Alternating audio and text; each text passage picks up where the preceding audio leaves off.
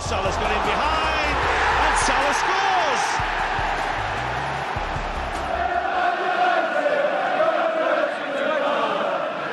Gomez punches it clear. Trippier again can deliver. And he does. Son's there! And he's won it! Hung Min Son, right at the end, has won it for Tottenham. Would you believe it? Look at the celebrations. Look at the scenes.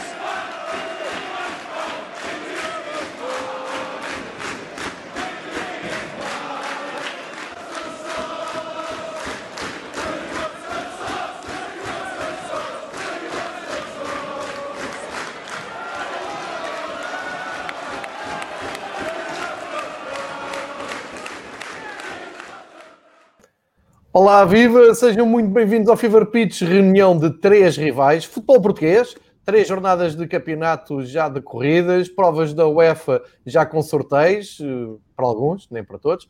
Uh, também temos uh, Seleção Nacional a jogar a esta hora, ou daqui a dentro de uma hora, fecho do mercado, enfim, muito para falar. Vamos avançar, que eu não quero prender aqui demasiado tempo o Pedro Varela, que é um homem que anda-se a tentar desligar do futebol.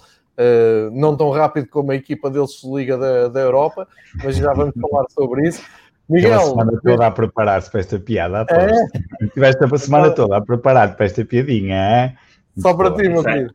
Muito obrigado. Miguel, Miguel, a partir de Madrid a fazer-nos companhia. Miguel, bo, bo, boa tarde, vou dizer que boa tarde. Nós estamos a gravar isto já agora que fique aqui dito, estamos a, a, gravar isto no dia 7 de outubro, fim da tarde, está a seleção a jogar, um jogo particular entre Portugal e Espanha. Já vou perguntar aqui ao Miguel se quer dar aqui algo mais chega a isto. Pedro, muito obrigado por estás connosco. Sei que estás numas férias merecidas, em digressão, a partilhar Exato. fotografias no, no WhatsApp, a fazer inveja, trouxeste o verão até cá abaixo, mas pronto, tu mereces porque o futebol contigo não tem sido justo, é o Manchester United, é o Sporting, enfim. Nós estamos. Esse riso nervoso de quem vai. Não, não está completamente zen. Acabei de sair de uma piscininha interior, estou muito bem. Portanto, estou então, completamente eu, zen eu tive, estive aqui a pensar em, no, no ritmo do, do, programa. A gente vai começar por é. falar nas, nas, três primeiras jornadas, como isto parou uh, no mercado, que é os temas fortes. Mas queria-vos perguntar se vocês têm alguma coisa a dizer sobre a paragem da seleção, uma vez que há um Portugal-Espanha, não é, não é todos os dias que há um Portugal-Espanha. Já vi o 11 de Portugal, já vi o 11 de Espanha. Uh, já tinha aqui falado com o João Queiroz no episódio sobre Espanha, falei mais sobre a seleção espanhola onde está a haver uma grande renovação, muitos miúdos a aparecer, mas miúdos já conceituados, quer dizer, a gente olha para o outro lado, são miúdos que já têm provas dadas e há aqui muito, uh, muito interesse a ver a seleção espanhola. Portugal também com uma seleção, uh, eu diria alternativa, mas com o Cristiano lá, lá, lá metido provavelmente para ajudar nos seus recordes pessoais e essas coisas que ele persegue, com público, não percebi muito bem os critérios da seleção, vocês até falaram nisso no Twitter, Uh, mas deu uma ideia que os critérios que usaram não deu para tudo, porque ainda hoje andavam a, oferecer convites, é? mas não sei se, se confere ou não, e sinceramente nem tenho muita vontade de falar sobre isso, parece-me só ridículo que em três jornadas não, não tínhamos tido público, tirando o caso dos Açores, que é uma coisa à parte, e depois foi preciso vir a seleção e a Federação Portuguesa de Futebol para abrir portas, tudo bem, uh, vale o que vale, vamos ver como é que é daqui para a frente. Mas como é um Portugal-Espanha, uh, Miguel, passo para ti só para ver se queres dar aqui algo mais chega, se interessa minimamente. Se não, é, um, é, um, é um amigável, o interesse é zero, é, é, é um jogo que, que, em princípio tinha de ter sido jogado de preparação para, para o europeu. Aliás, eu tinha, tinha bilhete para esse jogo que ia ser disputado aqui em Madrid, uh, no Estado Atlético de Madrid. Uh, como o contrato com a UEFA obriga que todos os jogos amigáveis para receberem o pack completo dos direitos televisivos se joguem durante o ano, eles lá encaixaram esta data aqui. Portanto, é, pá, assim não dá. Se o Sérgio começa a oferecer frango ao, ao Varela e eu à distância não posso comer, isso é, estraga logo o raciocínio de qualquer um. Grande abraço, Sérgio em Graça. Aí não dá. Aí não dá. Já lhe vou perguntar onde é que é e já lá passa amanhã para comer frango.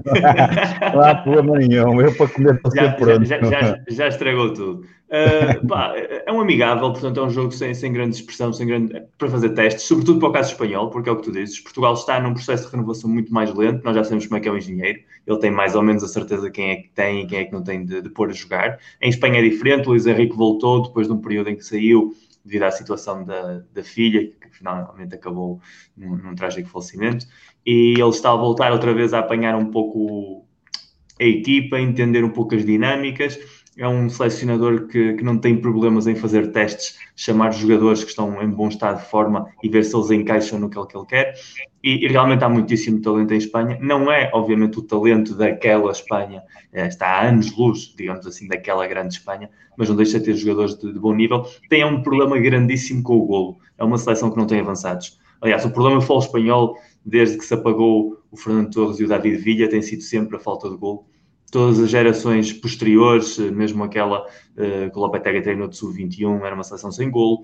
Esperava-se muito do Morata, que nunca chegou a cumprir, do Ressé, que também nunca chegou a cumprir, tanto é que acabou no Sporting, do Deulofeu, uh, ou seja, jogadores que eram chamados a ser protagonistas e que não foram, e de tempos para cá a situação é mais ou menos parecida. Nós, neste caso, vamos usar o jogo, como tu dizes bem, para o Cristiano fazer mais algum recordezito, e, e, para seguir afinando baterias, mas essencialmente dentro da dinâmica que nós temos agora, é, é, um encontro realmente amigável e sem mais expressão do que isso. Só lembrar que está a haver este amigável, porque também esta data FIFA está a ser aproveitada para chegar em playoffs Uh, ainda pendurados do, do Euro 2020 uh, eh, e alguns jogos vão, vão agora avançar, porque ainda faltam, é preciso lembrar que faltam apurar ainda seleções para o Euro 2020 vai ser disputado no próximo verão, em princípio, uh, e é aqui que entra neste âmbito este, este particular. Vou dizer de uma forma rápida o 11 para ilustrar as palavras do Miguel, o 11 da Espanha, Kepa na baliza, Sérgio Roberto, Eric Garcia, Llorente, Reguilhon e depois Ceballos, Busquets, Canales, Rodrigo, Gerardo Moreno e Dani Olmo. Ou seja, era isto que eu dizia, ouvem estes nomes e to todos os nomes são conhecidos, toda a gente identifica o jogador e o clube a que pertence. De qualquer maneira, sabemos que há outros 11 uh, prontos para jogar ainda mais conceituados. Da parte de Portugal, uh, Fernando Santos eh, não troca o guarda-redes.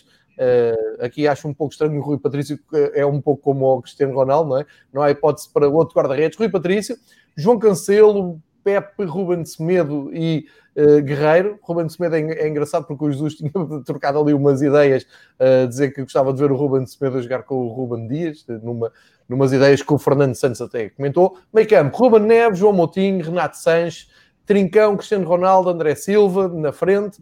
Uh, portanto, uma equipa para tentar chegar ao, ao gol. O Wolves aqui muito bem representado. O Wolves fez uma uh, camisola fantástica, eu diria até mais apelativa que a da próxima, a própria seleção, mas isto é um gosto subjetivo. Eu diria que para a clubite, para os adeptos que nos estão a ver e que seguem os clubes, por exemplo, a parte do Benfica, acho que vai estar tudo vai estar tudo de olho na, na seleção alemã, porque o Val Schmidt está como uh, titular e não sei se há outros pontos de interesse. Vi que o México tem o Corona titular no, no jogo que está a fazer na, na Europa contra a Holanda, se não me falha a memória, Sim. e portanto um, isto de, dos clubes é mesmo assim, cada um olha para o seu. Eu um, queria começar aqui pela, pela parte do Campeonato Nacional, três jornadas, Benfica e Sporting eh, só vitórias, Sporting menos um jogo, Porto uma derrota uh, muito surpreendente com, com, o Marítimo. E queria começar a, a, dar aqui o pontapé de partida nesta, nesta edição, porque uh, levei alguns reparos uh, que eu acho que não me fiz entender, nem eu nem o Miguel, porque vi coisas no Twitter no dia, nesse dia do sábado em que o Porto perdeu, vi coisas como ah, vocês andavam a dizer lá no, nos três rivais que um, a competitividade da Liga Nós é muito fraca, que o Benfica e Porto são muito à frente dos outros, e depois, assim que houve jornada depois de vocês falarem, foi o Benfica ali todo termino com o e o Porto cai mesmo em casa com o Marítimo. Uh, a ver se, se, esclarecemos aqui o seguinte, e vocês depois dão a vossa opinião. O que eu disse, e continuo a dizer, e vou dizer sempre, é reparem, não é a mesma coisa. Eu não digo que o Marítimo um Farense ou outra equipa qualquer da Liga Nós não chega à Luz ou ao Dragão ou ao Alvalade e não cresça e não ganhe o jogo e não dispute o jogo uh, olhos nos olhos. Não é isso que eu digo. O que eu digo é que o Farense que eu vi na Luz não foi o mesmo Farense que eu vi contra o Nacional e muito menos foi o Farense que eu vi com o Moreirense. Por acaso vi esses dois jogos, porque estou sempre de olho no próximo adversário do Benfica. Como o Marítimo, que uh, tive a oportunidade de ver grande parte ainda na, na, no Dragão, também não foi o Marítimo que jogou com o Santa Clara, que até nem jogou mal, mas muito menos aquele que jogou com o Tondela. O que é que eu quero dizer com isto? Não há competitividade na Liga Nós, não há. Esqueçam isso, não há. O que aconteceu nesta jornada é uma anormalidade, muito mérito do Farense, muito mérito do Marítimo, mas também muito de mérito do, do Porto e muita facilidade da parte do, do, do Benfica, que uh, Jorge Jesus lançou ali algumas ideias que me parecem interessantes, como a ansiedade, como ansiedade vinda do ano passado e de mentalidade dos jogadores do ano passado que veem o Porto a escorregar e sentem a pressão a aumentar. Num clube como o Benfica é inadmissível, e eu assino por baixo, que é mesmo. Já foi no ano passado quando jogou com o Tondela e com o Santa Clara, e este ano está, estamos aqui no mesmo, no mesmo erro. Eu diria mesmo que sem esta equipa técnica o Benfica não ganhava ao Farense, isto é outra conversa. Mas reparem, Campeonato Nacional, competitividade é muito baixa. Porque se, eu, não é questão de apostar ou deixar de apostar, mas olhem agora para o que é que o Marítimo vai fazer, olhem para o que é que o Farense vai fazer. E hoje tive a oportunidade de ler uma análise no Twitter de um jornalista a dizer o Farense vai ter muitas dificuldades em manter-se na primeira divisão com o plantel que tem. É, como assim? Se jogarem o que jogaram na luz, vão lutar pela Europa, não tenho dúvidas nenhumas. O problema é este. O problema é que dá, dá a ideia que há estas equipas que se preparam para jogar contra Benfica, Porto e até Sporting. Não, não, não quero tirar o Sporting da, da, equação, atenção, mas como Benfica e Porto lutam mais pelo título, é muito mais estrondoso perderem pontos, porque é, é uma exceção tão grande, e isso não faz o futebol português melhor. Eu, eu espero que me faça entender, porque eu vou buscar aqui uma coisa que as pessoas odeiam, mas eu vou ter que ir buscar, e não, é por ter sido o Sporting. O Sporting foi passado a ferro pelo Las Clins, como no ano passado já tinha sido. Não é coincidência, esqueçam. Três jogos Sporting Las Clins e três jogos em que Sporting esteve sempre por baixo. Um deles ganhou, com o Silas, mas o Varela deve se lembrar melhor do que eu como é que ganharam esse jogo. E isto vai catapultar a discussão para outro patamar. Porque é que a Bélgica, a Áustria e hum, estamos agora a falhar uma, um outro país, tem mais clubes nas provas europeias do que Portugal? Sendo Portugal até podia ter um clube a mais, porque o Rio Ave quase que eliminava o Milan. Aí sim, um grande feito do Rio Ave. Teve azar, eh, esbarrou no Donnarumma. Olhamos para este cenário e Miguel e Pedro, a Liga nós não tem competitividade, estamos a perder competitividade e sim, a Liga holandesa, belga e pelos vistos até austríaca é melhor que a nossa. Não venham comparar com o top 5 porque isso é utópico, isso não existe. E dito isto, vou continuar a dizer: o Benfica para a semana vai a, jogar a Vila de Conde, vai ter muitas dificuldades? Claro que vai. O Rio Ave até pode ganhar? Claro que sim. Mas isso não faz com que a competitividade da Liga Nós, no seu todo, no, seu, no campeonato, na qualidade do campeonato média geral, seja melhor. Antes, pelo contrário, são exceções em que os clubes se preparam para jogar contra os três mais mediáticos. Tinha que começar por aqui, porque li algumas coisas, até de uma forma indireta, e achei piada. Uh, mas estão a tentar levar a discussão para um patamar onde eu nunca pus. Eu nunca disse que o Benfica e o Porto ganhavam os 34 jogos, ou os 32, tirando os, os, clássicos, de forma aberta. Não, não, ninguém entrega nada. Agora, vão ver o resto dos jogos e digam-me se a competitividade é a mesma. E o único barómetro que nós temos para avaliar a competitividade ainda são as provas da UEFA. O Miguel já explicou aqui que até vai haver uma terceira, e aí é que tu podes comparar com os outros países comparando com os outros países, pá, desculpem lá, estamos mesmo atrás da Bélgica, da Holanda e da Áustria, como se viu uh, agora, e isto não tem nada a ver com o momento nem do Sporting, nem do Rio Ave, nem de nenhuma, nem do Benfica caiu da Liga dos Campeões, que essa é que é a verdade, e o PAOK nem sequer se apurou para a Liga dos Campeões, caiu com, com o Krasnodar. Portanto, era só para esclarecer isto, e sei que vocês também têm as vossas teorias e querem, querem falar, mas deixo isto como mote de abertura nos primeiros 10 minutos de, de programa e passo para o Miguel, que certeza que vai querer complementar para depois o, o Pedro uh, concluir. Não, não, o que nós dissemos, e, e reitero exatamente o que tu dizes, a diferença entre os dois primeiros e os restantes é abismal. Há ali um grupo de dois, três, eventualmente quatro clubes que estão mais ou menos perto segundo as dinâmicas, eh, e isto partindo do princípio que o Sporting não dá um salto positivo, e depois o resto está tudo mais ou menos na mesma, na mesma dinâmica o Porto e o Benfica não têm uh, necessariamente que ganhar os 32 jogos, mas têm a obrigação de serem favoritos declarados Sim. nos 32 jogos, porque o abismo que há de orçamento dos dois clubes, o investimento que os dois clubes ano após ano fazem, e hoje vi uma notícia que o Benfica foi a sexta equipa que mais gastou Sim. neste defeso, portanto estamos aqui a falar de números da elite continental, dentro do panorama do mercado especial que foi este, em que em Espanha, por exemplo, quase não houve investimento nenhum, o Real Madrid, pelo primeiro ano desde 80, não contratou nenhum só jogador, e isso já diz muito de como foi o mercado. Estamos a falar da equipa que normalmente mexia mais com o mercado. Agora, uh, obviamente que tropeções vão sempre acontecer, e sobretudo vão acontecer porquê? Porque tanto o Foco Porto como o Benfica têm dois treinadores que têm um modelo de jogo que não é um modelo de jogo de controle. Não são equipas que gostam de ter a bola uh, e controlar o jogo desde a bola. São equipas viradas para a frente, gostam de atacar, muitos homens à frente, que deixam muitas vezes espaços atrás e que depois há falhas individuais ou inclusive coletivas que podem fazer com que oportunidades de golo raras se transformem em golo. Foco do Porto teve 28 remates à baliza do Marítimo. 28. Marcou dois golos, um dos quais já ao minuto 100 praticamente. Isso explica que realmente o Porto perde com o Marítimo, não por mérito do Marítimo, que o tem, porque aproveitou das cinco ocasiões, meteu três, excelente, o ratio brutal, mas aqui o Porto meteu dois de 28. Bastava uma noite de maior acerto, que, que seria o lógico e expectável, e o resultado seguramente teria sido diferente. O Porto não jogou muito pior do que jogou nos outros dois jogos. Foi muitíssimo mais desastrado na finalização e foi muitíssimo mais desastrado a defender. Há um golo, inclusive, que a bola ressalta da barra e vai ao jogador contrário, que está completamente sozinho, que é aquele típico lance de azar que pode acontecer a qualquer equipa do mundo em qualquer momento.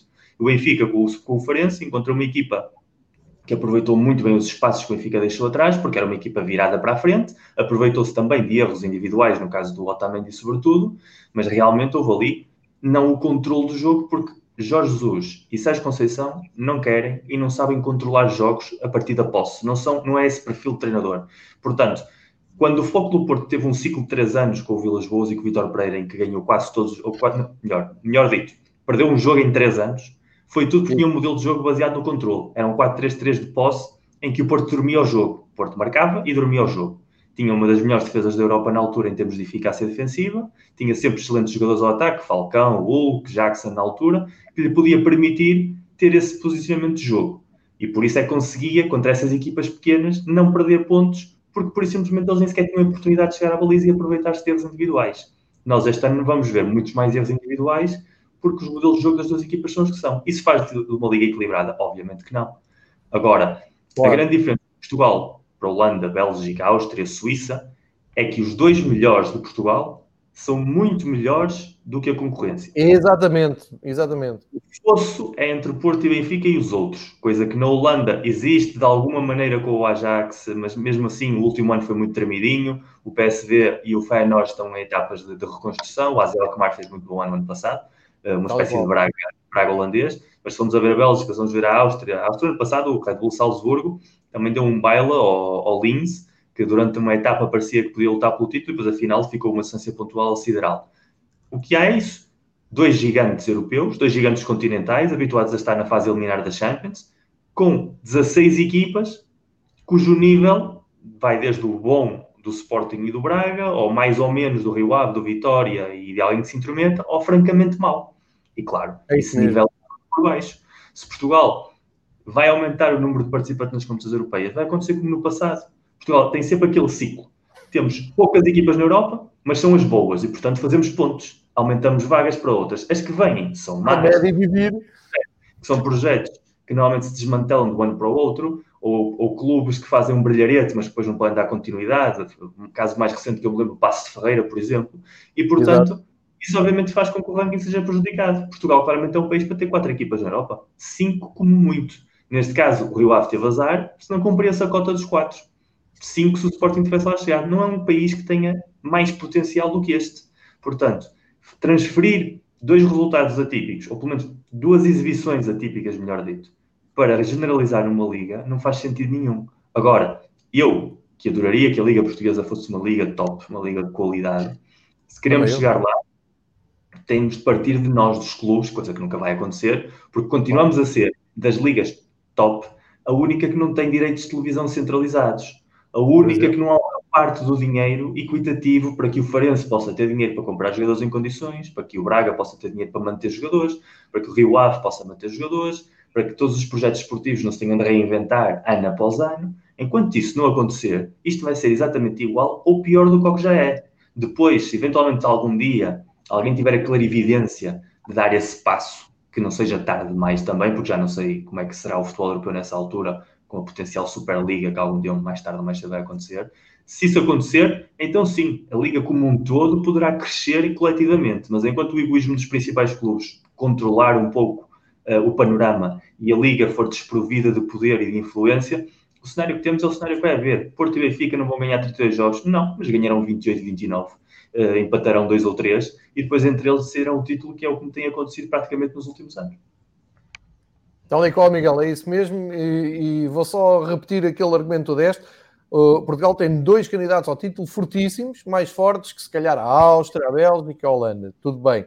O campeonato em si, o quadro competitivo, e estamos a falar de 18 equipas, é muito, muito mais baixo do que o quadro geral e médio de competição de países que estão muito mais próximos de, de, da nossa realidade futebolística. Isto é muito importante e era bom que os adeptos de todos os clubes percebessem isso e não quando tropeçam o Benfica ao Porto, dizer, ah, afinal há muita competitividade. Não há, esqueçam isso. O, e, aliás, se calhar de nós três, o, o Pedro Varela é o que tem mais sentido essa dificuldade de, de se impor com mais regularidade e de certeza que vai acrescentar a esta nossa teoria, Pedro. Entretanto, uh, o Sporting dois jogos no campeonato, duas vitórias, mas uh, essa queda do, do Last Linz, depois de terem passado pelo Aberdeen também sem grande brilho, e nós termos até falado sobre isso aqui.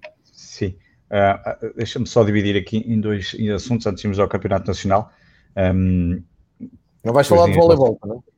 Não vou falar de voleibol, não, não, não. Até podia falar de futebol de praia, que fomos campeões este fim de semana, mas não, não vou falar disso. Um, mas não vou falar disso. Vou, vou falar das competições europeias, porque eu acho que um, nós perdemos, obviamente, aquele jogo sem, sem apelo nem agravo. No entanto, o, o Last Cleans deste ano não tem nada a ver com o Last Cleans do ano passado. O Last Cleans logo a seguir levou três cheques e está neste momento no quinto lugar da Liga Austríaca. Não é o mesmo que o ano passado. Até pode vir a ganhar okay. a Liga Europa, que eu tenho as minhas dúvidas. É mas dado, o, um o, o Sporting até podia ter sido eliminado pelo Linz na mesma se tudo voltasse a acontecer. Mas se o Sporting tivesse tido pelo menos alguma de intensidade que já mostrou noutros jogos eu, eu, cheguei ao final do jogo Laço Klinski e o primeiro comentário que fiz com o meu avô, com quem falo todos os jogos a seguir, sempre que o Sporting joga, é. é senhor, avô, um grande abraço para ele, que é um grande senhor, o teu avô. E, e, é, obrigado. E que dava a sensação que, mas que uh, falta-nos pagar salários aos jogadores, não há interesse em jogar pelo Sporting.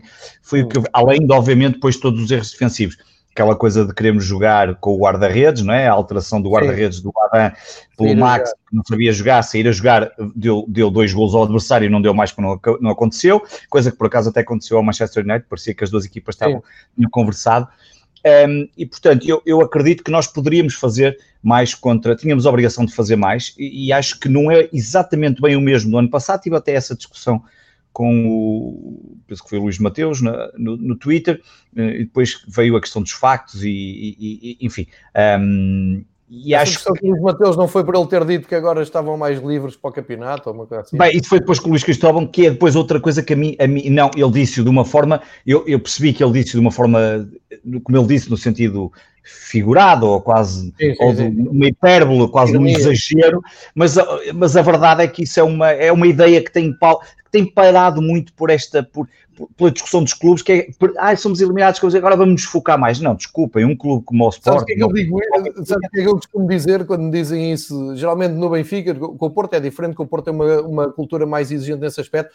Com o Benfica, quando é o sorteio, temos que ser campeões europeus. Quando chega ali quartos de final de, de uma Liga Europa, é pá, que chatice, estás a atrapalhar a deslocação à Mata Real. Pá, o que eu costumo dizer é Pá, mas se atrapalhar assim tanto, não vão lá, pá. Não vá, é mais fácil, exatamente. É, não faz sentido nenhum, essa, essa, essa discussão de, de, de, um clube como o, como o Porto, Sport e Benfica, e obviamente nos últimos anos mais Porto e Benfica, pelas suas presenças na Liga dos Campeões, é óbvio que têm que estar preparados para estar no campeonato, para estar na Liga dos Campeões ou, na, ou seja, na Liga Europa, têm que estar preparados para a Taça de Portugal e podiam dar à bébia de, de mandar os putos para a Taça da Liga, um, que era assim que deveria de ser e deveria de ser quase obrigatório para não estar ali a preocupar com uma competição, mas pronto, enfim, uh, são outros assuntos, já falamos aqui. Isso na questão europeia.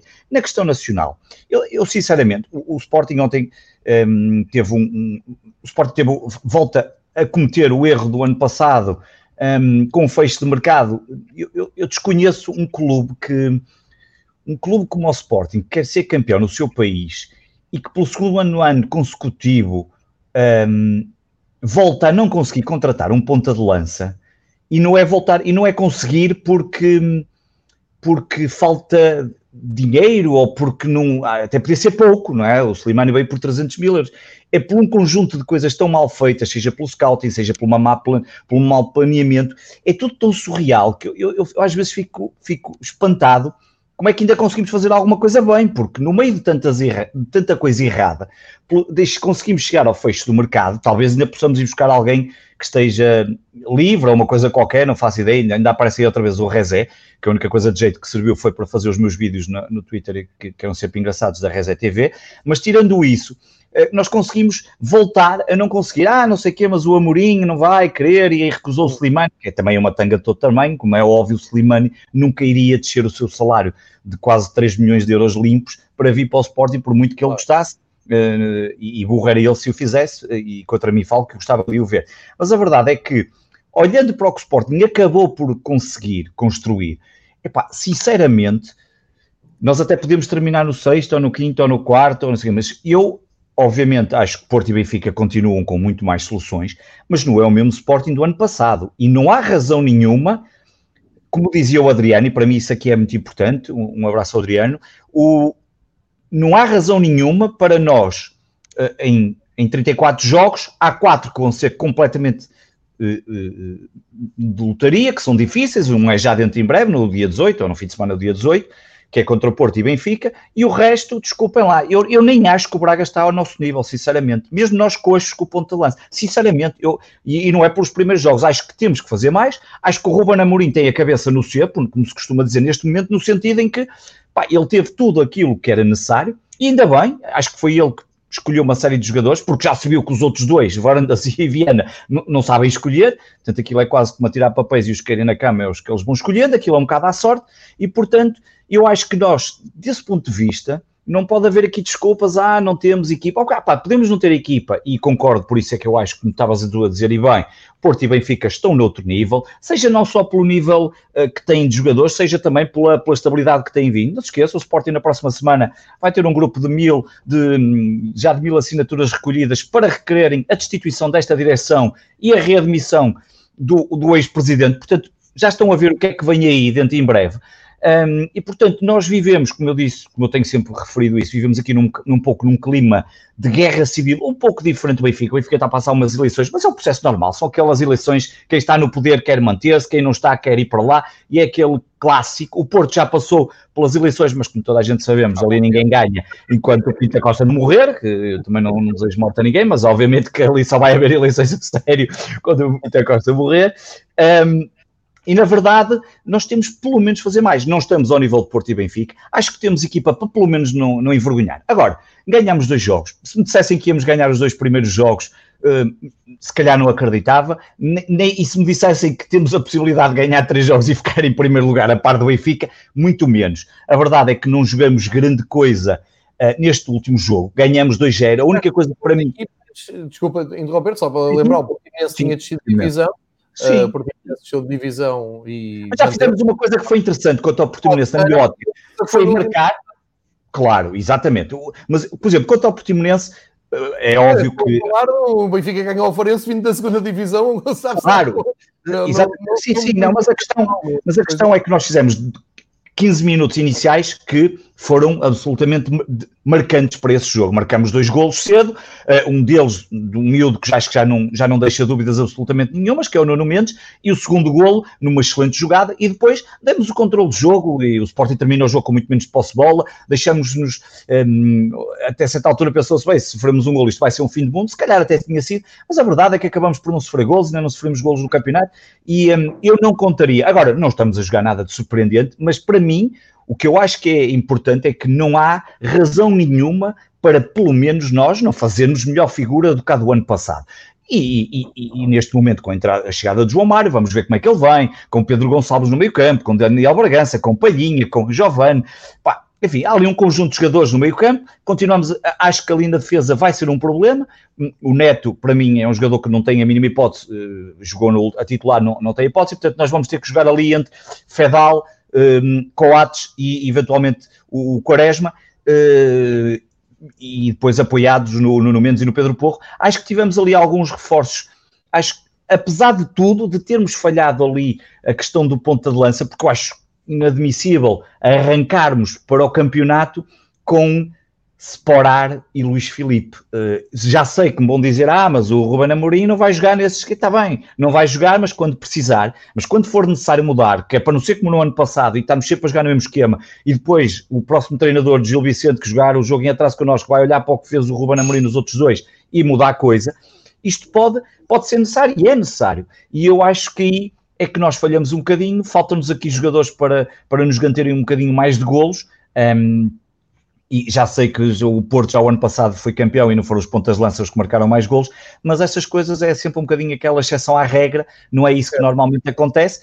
Eu espero pelo menos que seja um bocadinho mais, mais que, que consigamos fazer um bocadinho melhor, que não é difícil, fazer um bocadinho melhor, quarto lugar, não é difícil, com aquela, com aquele, digamos, com aquele adicional que é eh, este ano ficar em terceiro lugar, pelo menos coloca-nos na pré-eliminatória. Mas depois temos que fazer um bocadinho mais do que o que andamos a fazer nas competições europeias, porque o que andamos a fazer aqui nas competições europeias diria que era quase motivo para a direção quase pedir demissão, porque aquilo foi uma vergonha. Ganhamos um Aberdeen de, de, de 11 jogadores de rua, um, que até eu era capaz de ter marcado um golito, e depois foi uma miséria que eu acabei por nem ver o jogo todo, porque depois virei para o Rio Ave Milan, que era um jogo absolutamente que estava a ser muito bom, eh, embora eu não tivesse a ver na altura, e ali aos 50 e tal minutos virei o jogo e não vi mais o Sport e fui ver o Rio Ave Milan. E curiosamente, não é? Aquele fatídico jogo para o Rio Ave, mas curiosamente com dois golos de dois jogadores que nós dispensamos e foi, mandamos para o Rio Ave. Foi daquelas coisas quase épicas, um, ver o abraço no segundo gol dos Geraldes com o Dala, uh, os marcadores dos golos que levaram, que só não eliminaram o Milan, porque, porque o meu tem um, penalti ridículo e aquele penalti um bocadinho desesperado do, do, do, do, jogador do Rio Ave, enfim, mas é só, foi, é o que me parece neste momento, vamos ver, para o Sporting ainda é muito cedo para estar a tirar grandes conclusões, mas acho que temos capacidade para fazer melhor. Ok, mas disseste aí uma varridela entre a competição que já, que já vimos o Sporting, o mercado, o futuro, um, deste aqui ótimo. Fiquem com a vista que é boa, não é má vista. Sim, vai ver o resumo do vôlei. Uh, não, mas eu sei não, que o, o, Miguel está, o Miguel está mortinho por falar do mercado, portanto eu vou despachar a minha parte para depois dar a palavra ao Miguel. Uh, mercado que fechou ontem, portanto há menos 24 horas, muito... Enfim, muito especulou, mas a verdade é que ainda vieram aqui parar alguns bons jogadores, e, e eu falo factualmente, não estou a falar subjetivamente, nem estou a avaliar se são os jogadores que os clubes precisavam. Estou a dizer é que, olhando e chegam aqui os jogadores de, uh, do West Ham, do, do, do Barcelona, do, do, do, Inter Milão, como no caso do Sporting, enfim, são, são bons jogadores. Depois já vamos ver isto individualmente, o Varela já passou ali pelo mercado do Sporting. Uh, no caso do Benfica, o, o, Miguel há pouco estava aqui a salientar algo que eu já tinha dito aqui há umas semanas, é, dava-me ideia com esta mudança de equipa técnica que o Benfica ia fazer algo que não, já não faz há uns tempos no mercado, que era comprar à séria. Uh, muitas críticas da parte dos benfiquistas, dizer, é, gastamos, somos o seis clube que mais gastámos na, na Europa, uh, tantos milhões gastos, 80, 90, não, não sei, depende das contas que fazem, uh, e chegamos ao fim e o mercado fecha e a equipa está toda desequilibrada. Eu, eu, não sou assim tão cáustico. Eu continuo a dizer que o Benfica precisa de um defesa direito. É, digo isto há, há muitos anos, com todo o respeito tenho pelo André Almeida e acho que pode ser titular se tiver em condições, mas falo em termos de plantel, profundidade.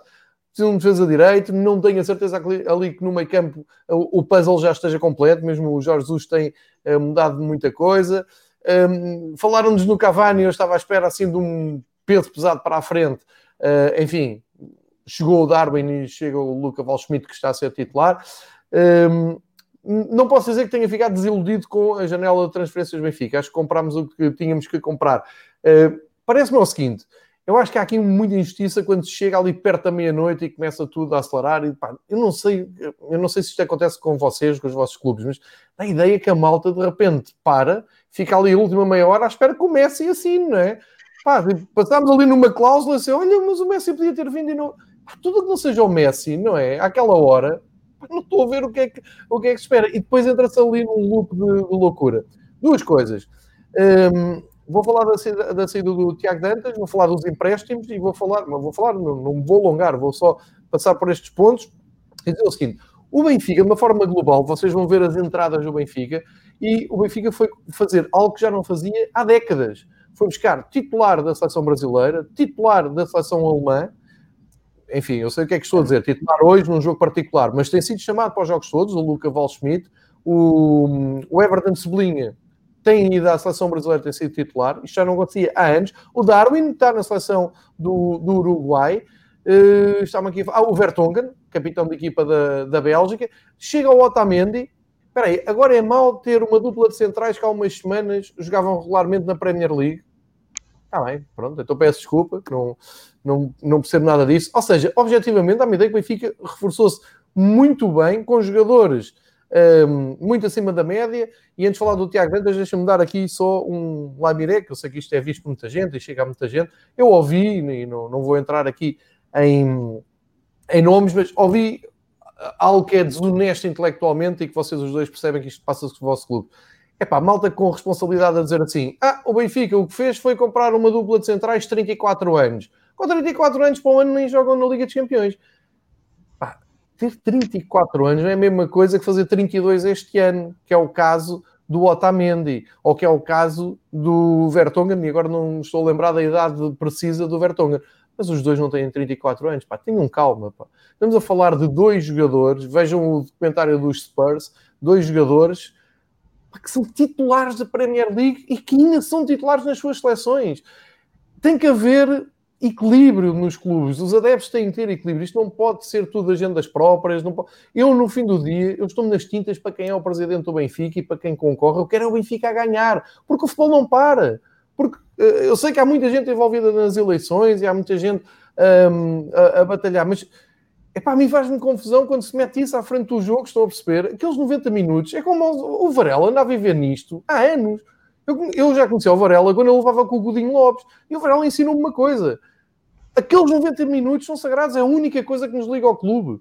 E naqueles 90 minutos a gente quer ganhar, quer lá saber quem é o presidente, quem é o treinador, quem Pá, ver os jogos todos no Norte no tempo do Godinho Lopes, em sétimo lugar, e onde tivemos quatro posições para descer.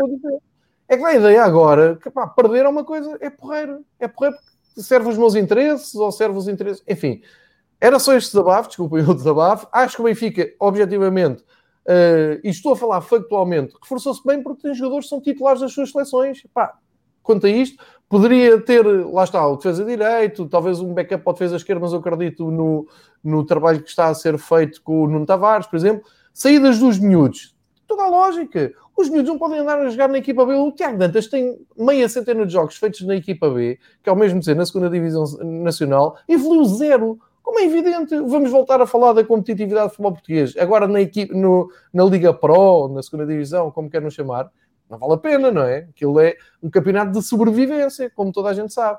Portanto, vão para o Valladolid, vão para o Bayern de Munique, vão para o Reading, vão para o Nottingham. Pá, ótimo. Tudo, Mas tudo o Tiago sai com cláusula de compra, não sai? Quem? O Tiago sai, sai, sai, o Tiago sai, sai, sai. Cláusula de compra, sim. Parece, parece que sim. Uh, eu sei que o Ansi Flick o adora, o José Botonta explicou isso e já está, toda gente, está aqui toda a gente a dizer: ah, como é que o Benfica deixa um jogador ir para o Bayern Munique? Não, ele vai para o Bayern Munique para uh, a equipa B. Ah, como é que um Tiago Dantas joga na terceira divisão alemã? Joga. E a competitividade não há de ser pior do que a da segunda divisão portuguesa. Ele hoje, ele hoje treinou com a primeira equipe. Ele já treinou com a primeira equipe. E vai treinar mais e vai, vão tentar uh, fazer uma aposta que não estava a ser feita no Benfica. O Tiago Dantas estava no banco há quatro jogos. O treinador da equipa B pode vir explicar porque é que ele não jogava. Há quatro jogos que ele, que ele não, nem era titular. Portanto, pá, tem que haver equilíbrio. Eu adoro o Tiago Dantas. Eu vi o Tiago Dantas a jogar ao vivo no Seixal, a partir a loiça toda na Youth League e na segunda divisão. Pá, mas temos que começar a encarar estas coisas com um pouco mais de normalidade e, objetivamente, olhando para o mercado do Benfica, a mim ninguém me vem convencer que os jogadores que vieram, pelo menos para ser titulares, é tudo horrível, que é tudo acabado. Até o Otamendi vinha cheio de lesões. O Otamendi teve lesões de 10, 10 dias estamos a brincar. Enfim, é a minha. Um, é o meu comentário ao, ao, mercado. É claro que a gente quer sempre mais, quer sempre mais, mais e melhor, mas o Benfica investiu muito.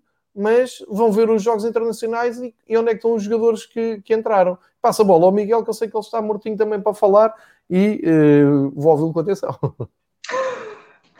No teu caso, dizias que estavam os adeptos à espera para assinar com o Messi. Eu acho que no caso do Porto, estávamos a ver quem era o campeão europeu de sub-19 que ia ser vendido a seguir, porque o que aconteceu foi provavelmente o pior mercado para a instituição Futebol Clube do Porto em larguíssimos anos. O mercado do Porto define-se de duas maneiras.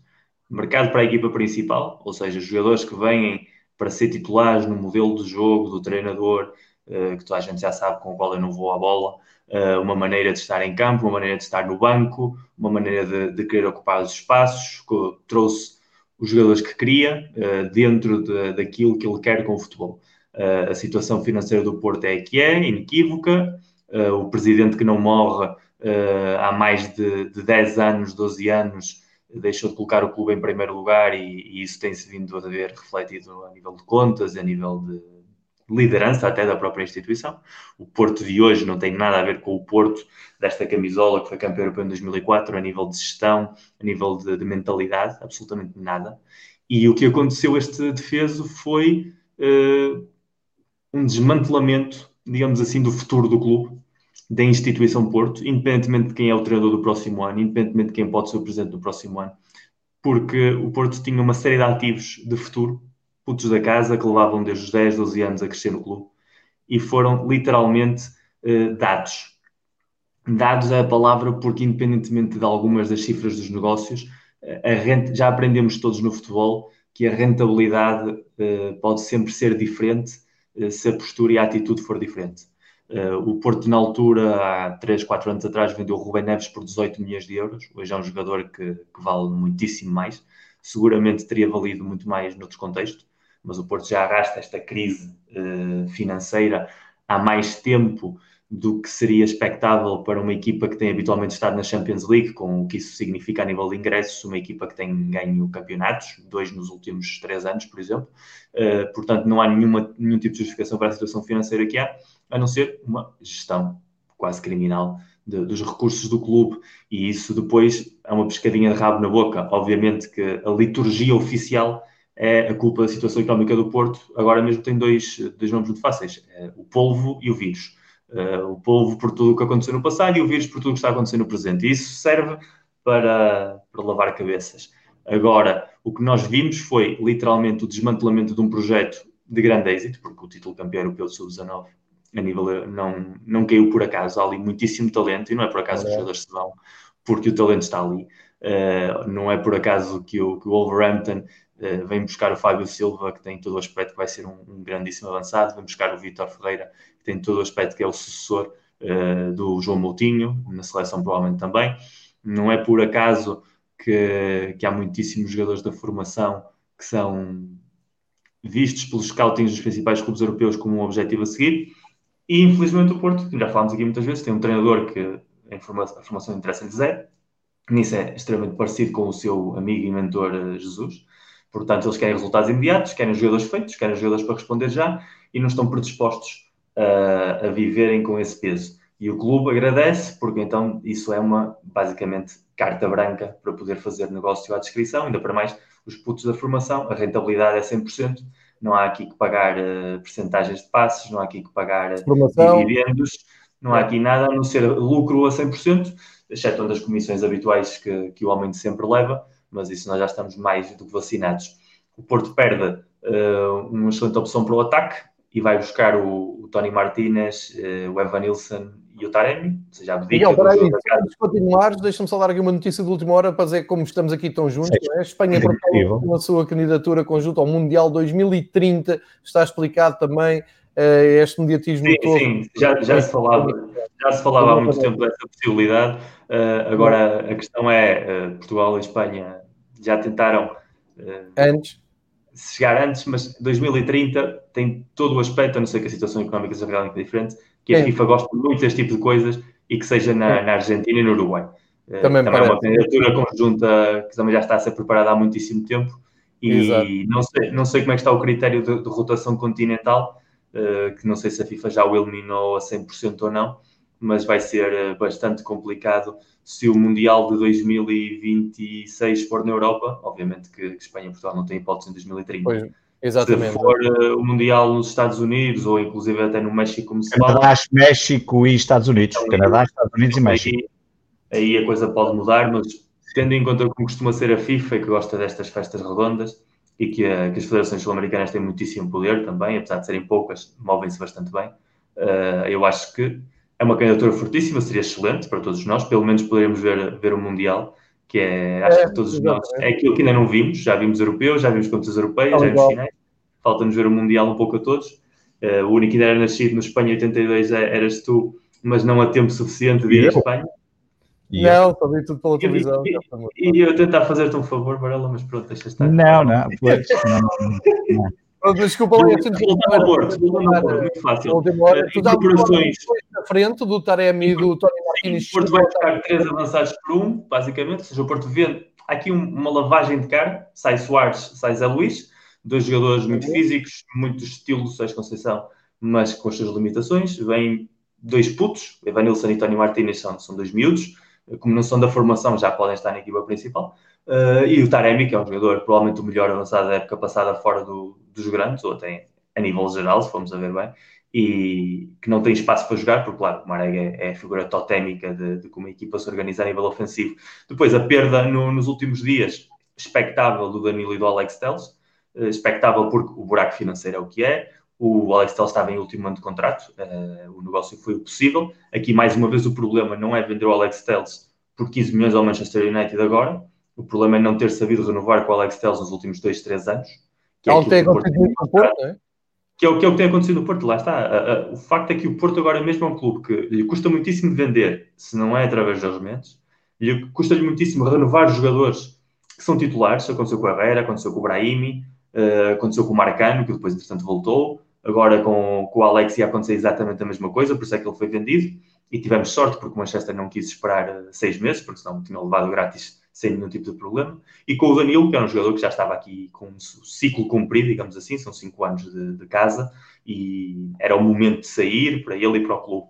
Mais uma vez, o problema é Uh, não tens a calculada a renovação, que era aquilo que o Porto fazia como nenhuma equipa na Europa. O Porto era uma equipa que tinha um modelo muito concreto de formar jogadores e comprar jogadores baratos, sobretudo no mercado sul-americano, e fazer sempre uma transição progressiva, ou seja, sempre que saíam duas ou três figuras, o plantel mantinha duas ou três figuras vigentes, entravam duas novas e aqui havia sempre um equilíbrio no balneário. No ano a seguir saíam as outras e, entretanto, estas já estavam uh, metidas na dinâmica e isso era a cultura de vitória do clube. Isso desapareceu. O Porto eliminou a formação diretamente, a ponto do que o Diego Queiroz, central da seleção sub-20, vai para o Famalicão, ou seja, o desprezo à formação é tal que um dos centrais vai para o Famalicão para o Porto ir buscar um emprestado do Chelsea, que o Chelsea contratou a custo zero, Portanto, o Malangassar foi a custo zero para o Chelsea para acabar no Porto. Portanto, se o Porto queria ter comprado inicialmente, podia ter ido atrás dele quando ainda estava a custo zero, mas não foi. Uh, ficou com a sobra do empréstimo. A nível de médio defensivo, a mesma coisa. O Porto vende por 20 milhões o, o Vitinha. Uh, o empréstimo, obviamente, que é disfarçado uh, para contas e contabilidades futuras, mas aquilo realmente é uma venda que já está consagrada. E com isso, abre a porta à chegada do Grujic, um emprestado do Liverpool, que um jogador que não teve espaço nenhum no Liverpool, deixa de ser normal porque é um clube potentíssimo e que pode ter o seu potencial, mas que aterra literalmente no último dia de mercado. E depois ainda tem a defesa esquerda coxa, porque o Alex Telles, além de ser a figura fundamental a nível de bolas paradas, de, de liderança da equipa, uh, não tem substituto à altura no plantel. O Zaidu é um jogador muito por fazer. E o Sar, que supostamente vem para jogar ali também, é um central, não é um defesa esquerda. Ele pode jogar a defesa esquerda. Aliás, ele era um central do lado esquerdo numa defesa de três. O grande dano que ele faz no Nice é dentro dessa dinâmica, não é na dinâmica nem de central numa defesa de 4, nem do lateral esquerdo com propensão ofensiva.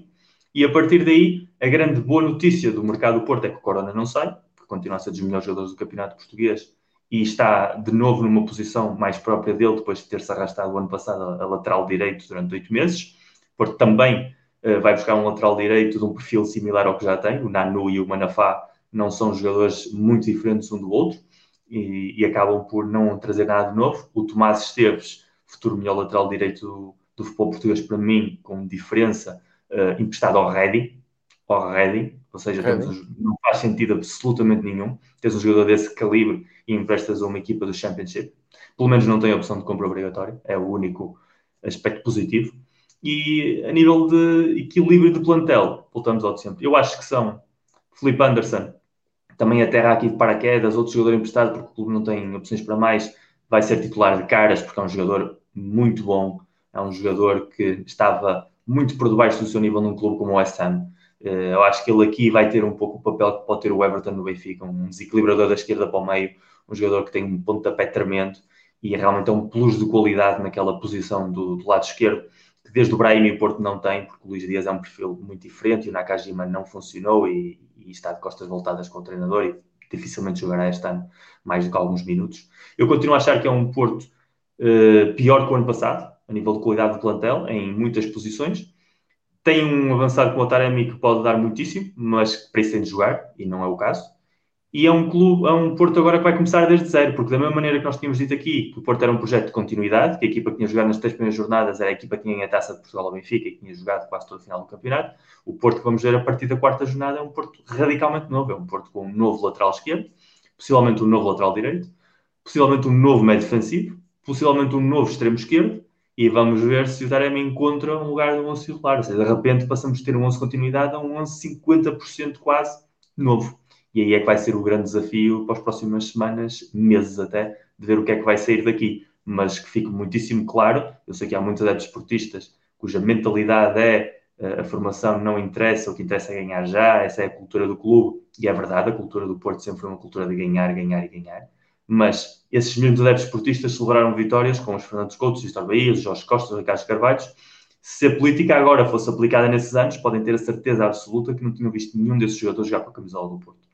E o que está a acontecer agora é que quem vier a seguir, o próximo treinador e a próxima direção, vai estar sem uma série de mais-valias desportivas e económicas como consequência de uma gestão absolutamente criminal. Oh, oh Miguel, vou, vou, vou, aproveitar aqui a, a, pergunta do Felipe Batista a dizer o Nanu pode jogar à esquerda, não será boa opção. Eu estou só vou fazer falar só mais um bocadinho sobre isto, porque eu tenho esta curiosidade. Quem é que jogará a defesa esquerda no Porto? Isso, isso, é um enigma, eu acho que é um enigma para todos, porque o Manafá também é um jogador que pode jogar à esquerda. Aliás, o, Manafá, o primeiro Manafá que desponta no Portimonense desponta do lado esquerdo da, da defesa, não é do lado direito.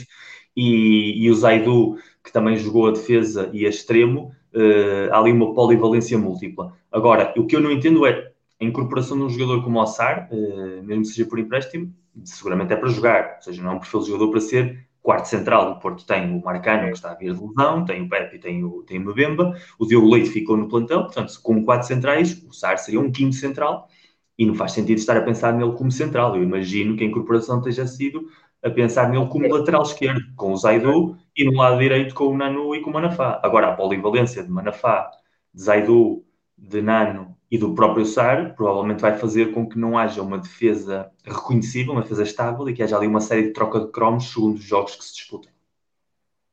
Muito bem, vamos dúvidas para, para dissipar a seguir a esta paragem da seleção, a seleção que está a jogar neste momento com a Espanha, a seguir tem mais dois jogos de uh, Liga das Nações que fazem este interregno. 52 eh, minutos de episódio. Eu prometi ao Pedro Varela não ultrapassar uma hora para não, uh, não estragar as férias. Portanto, eu passo agora para as considerações finais, o que vocês quiserem, o tema que vocês quiserem abordar, o que vocês quiserem dizer, para nos irmos despedindo de, do pessoal que, que nos chega e que faz o favor de nos estar a ouvir enquanto a seleção joga, que é uma honra. Uh, e passo precisamente para Pedro Varela. É pá, também estar a ver a seleção num jogo amigável. Espanha. É pá, pronto, é, é muito giro, mas é pá, está bem com Espanha, pá, a sério. É. Não, há coisas melhores, por exemplo, está a dar um grande torneio de setas que é bem melhor do que o Portugal-Espanha, que eu não vou conseguir ver e tenho pena, mas ontem falhei e hoje também vou ter dificuldade em ver. Mas é melhor, até o draft do Walking Gil é melhor. Claro. Bem, tirando por nós à parte, um, tirando por nós à parte, considerações finais, não, na realidade não vou, não vou, vou, vou, reforçar um bocadinho aquilo que já disse na semana passada, João. Na, eu, nós agora temos aqui esta pausa e, portanto, o campeonato, nem sei bem ao certo se o Sporting eh, vai jogar com o Gil Vicente, porque a primeira comunicação oficial da Liga já tem mais de três semanas supostamente o Sporting deveria de jogar com o Gil Vicente entre 12 e 16. Eu acho que a Liga pensava que o Sporting ia se qualificar para as competições europeias, ou portanto, pensaria, quer dizer, seria aquilo que o que seria mais natural, e portanto estava marcado para 12 a 16 e nunca mais ouviu falar nada, nem do Sporting, nem da Liga. Eu acho que não faz sentido o jogo jogar. Depois temos já dia 18 o, o jogo com o Porto, portanto eu nem sei se o Sporting vai jogar antes de receber o Porto e se vai acertar o calendário, se eu acho que esse jogo ainda não está definido. Um, mas diria que hum, reforço aquilo que já falei aqui na, em, em, programas passados, nomeadamente no último.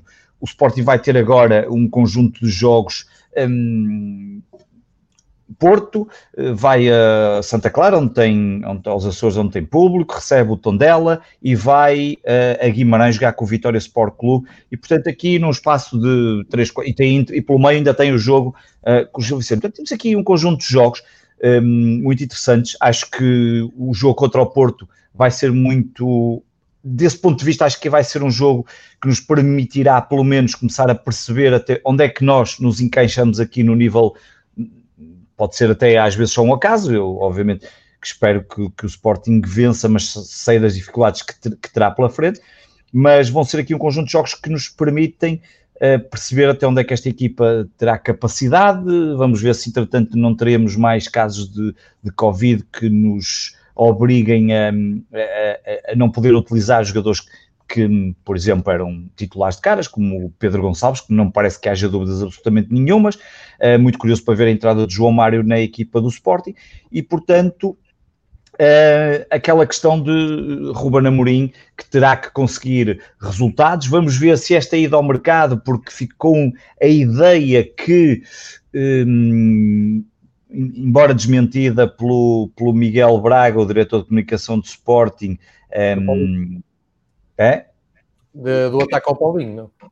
Sim, a questão de que, que, porque na verdade o que ocorreu nos últimos dias é que o Sporting não quis o Slimani ou eventualmente não se chegou a acordo com o Slimani porque o Ruben Amorim queria declaradamente o Paulinho, jogador que já conhecia, obviamente, muito bem, e, e, que, portanto, houve ali uma espécie de. Não sei se é verdade ou não, isto foi o que correu aí num conjunto de, de gente supostamente bem informada.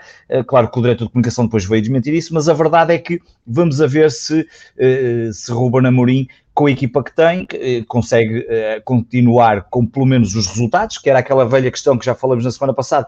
Eu, para já, quero é que ele continue a vencer e que aos poucos comece a jogar melhor. Até agora ainda não vi um, um Sporting dominador, não vi nem 45 minutos dominadores, vi ali 15 minutos contra o Portimonense, que, que são muito pouco, um, vi um primeiro jogo também muito, muito fraquinho, portanto há aqui muita coisa que, está, que vai estar no ar, mas que os próximos dias nos permitirão um, formar um, uma melhor ideia sobre, sobre o estilo de jogo, o que é que estes, o que é que os novos jogadores vão ter. Passamos a ter também a, a disponibilidade, uh, disponíveis todos os jogadores que estavam um, afetados pelo, pelo, pelo Covid, esperemos que entretanto não, não, apareçam outros, um, porque isto acaba por ser um pouco uma, uma certa lotaria com, com, com a pandemia, entretanto, é. entrar aqui pelo, pelo inverno adentro e ainda hoje a Itália registrou o, o maior número de casos de, desde a da primavera e, portanto, eh, na prática é isso. Não há assim muito mais para acrescentar. Acho que, o, acho que os reforços de, de, de, mercado nos permitiram, pelo menos, colmatar algumas lacunas. E, eh, e agora tem a palavra o senhor 15 eh, milhões, mais juros, mais IVA, mais mais as obras de Casa do Salvador, que eu acho que aquilo veio tudo numa grande fatura, e portanto tenho a palavra ao senhor, e, e senhor, eu que não, não, sou muito católico, mas, mas, nem muito nem pouco, não, não, não, acredito assim nestas coisas, mas a, verdade é que agora tem a palavra o seu Ruben Amorim, porque, porque na verdade, um, ehm, e eu já o disse aqui, acho que pode ser ele o salvador de uma fase mais conturbada da, da da direção e do momento que o Sporting vive, mas eu sinceramente já não tenho grandes esperanças. Acho que vamos voltar em breve a, a ter novas disputas e novas guerras civis, uh, ainda claro, recentemente um orçamento uh, reprovado, reprovado, e portanto portanto, vamos ter aqui festival e vamos ter aqui, e há muita gente que se está a preparar para, para, para, para, para 2022, e portanto isto, não sei, olha, é uma incógnita, mas isto tem sido o Sporting dos é, últimos, é. tu há pouco disseste, o Sporting dos últimos, epá, talvez desde Godinho Lopes, ou até um bocado antes, Sim. portanto estamos a falar de 2011, portanto já vão 9 anos, 10, e, e se olharmos para os últimos 40, se calhar metade da vida do Sporting tem sido isto, um, e não parece que vá mudar a não ser que eu um dia me decida candidatar, mas para já também não está nos meus planos. Não estava, não estava à espera. Não, não está. Não. Se estivesse em Lisboa, até pensava nisso de outra forma, não seria a primeira vez que. foi uh, solidário. E tenho dúvidas que faria melhor do que algumas dos que já lá passaram. Eu, não tenho, não tenho. Não tenho, não, não tenho dúvidas, acho que não era muito difícil. A sua dedicação ao clube não tem comparação. Provavelmente, e, e alguns, se calhar, não. Estou tão contigo que até desejo muito que ganhes o próximo jogo no campeonato, de uma forma desinteressada. não, eu, eu, eu, eu, eu vou começar a ver os jogos. Eu sei, eu sei que estás. Claro que queres que eu ganhe o próximo jogo do campeonato, sendo esse que seja o jogo da quarta jornada e não o em atraso. É, exatamente, exatamente. é óbvio, eu também quero, mas a verdade é que eu, por acaso, tenho visto os jogos também um pouco de uma forma desinteressada. Acompanhar, quero sempre que vinha, que vença, quero que o Sporting obviamente vença, é aquela claro, velha questão. Claro. Aquilo que tu disseste é muito válido, eu tenho amigos meus hoje em dia, grandes Sportingistas, mas querem que o Sporting eh, não dizem, querem que o Sporting perca no sentido de arrumar claramente com, com aquilo, porque aquilo lhes dói, mas eu, eu não consigo fazer isso, mas, claro. mas sei que vamos viver aqui tempos complicados, e, mas tenho estado um bocadinho assim, não desinteressado, mas estou a acompanhar com uma certa um distanciamento, obviamente. Sempre atento. Miguel, Uh, eu, repara, eu, eu, acabamos de folgo... agora uma hora de episódio e culpa é dele. Eu, eu, não, não, não, não, E o folgo que tu tenhas guardado para nós e não para o Sporting 160, o Varela 22. Não, não, ah, muito obrigado por essa.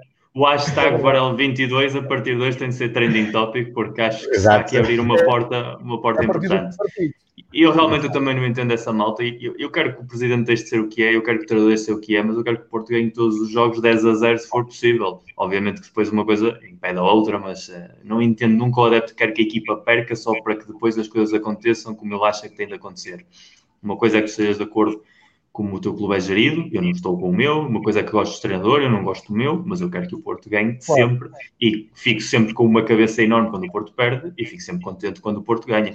Posso estar mais entusiasmado ou menos com a qualidade de jogo e, e com as pessoas que estão em campo ou, ou no banco, isso é relativo. Agora, ganhar é, é a nossa fome, é a nossa essência. E eu sei que vocês não estão habituados a isto, mas houve sorteio de Liga dos Campeões e nós temos grupo Portanto, o, o, comentário só muito por cima do oh, grupo então, é, é, live, resume, resume só uma frase de é para passar. Ou seja, sobretudo, sobretudo porque temos seis, temos seis estamos sem rede, estamos sem rede, Miguel, estamos a ouvir aos cortes. o Miguel, fez bem, o Miguel fez bem, Miguel, desculpa interromper, mas fizeste bem, porque eu perdi-me um bocado com a passar a palavra ao Pedro e falei, não falámos dos sorteios. Eu sei, mas é normal, é normal, porque o Pedro não tem sorteio para falar, o, o, vosso sorteio é, é muito acessível. E, e, eu acho que também nós temos, temos seis pontos no bolso, porque depois daquela cena o Vilas Boas não vai querer fazer a desfeita de ganhar ao seu Porto. Portanto, logo aí, logo aí estão seis. E, e, como eu acho que nós somos superiores ao Olympiacos, a partir daí eu acho que o apuramento devia ser. Apuramento encaminhado. Bem, bem lembrado. sim. Eu acho também que ainda para mais da última vez que tivemos o Marselha no grupo fomos campeões europeus, portanto não, não quero deixar. Olha, com o Olympiacos tem o Pedro Martins, aquele treinador que chegou a ser pensado como um, era o próximo. E tem o é? Bruma e o Rubens Semedo e, e, o Bruma. o, o, Bruma, Vinagre e uma, e uma boa legião de, de jogadores portugueses. E é uma equipa que joga bem. Sim. Agora também acho que sem público ir à Grécia não é o mesmo do que com público. Ah, acho que todos, todos, todos, sabemos, todos sabemos bem o que é isso.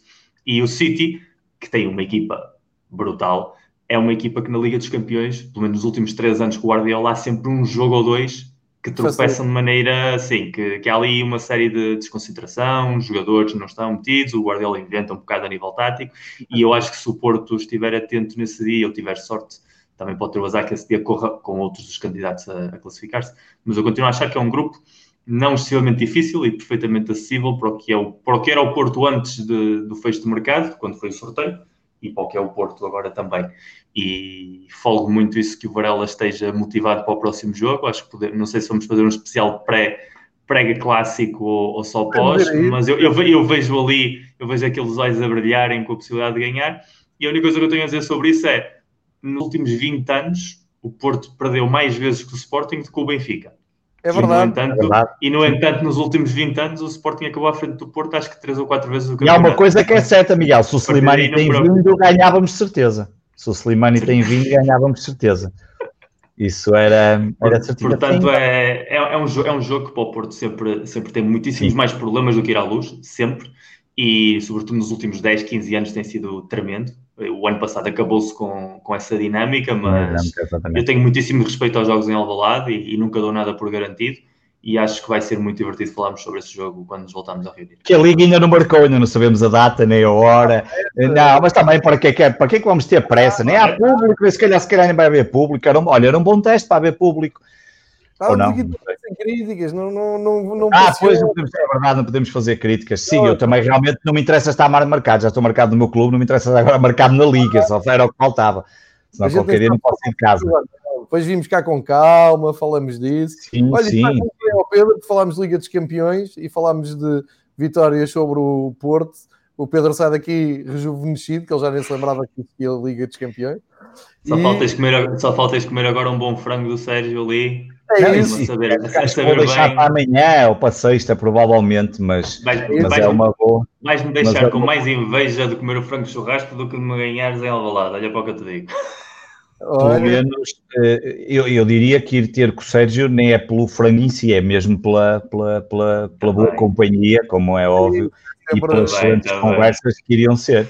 Agora o frango em si é, é, será um prazer, mas é mais para isso. Sou, Posso sou mais frango todos os dias, eu não posso? Exatamente, eu posso comer frango todos os dias, sim. Aliás, em Gaia há muito bom frango de churrasco também. Aliás, o famoso carpa que o João conhece muito bem, do, do frango e, do, e das costelinhas, que ele, que ele sempre, que é sempre um prazer quando ele vai a Gaia comer.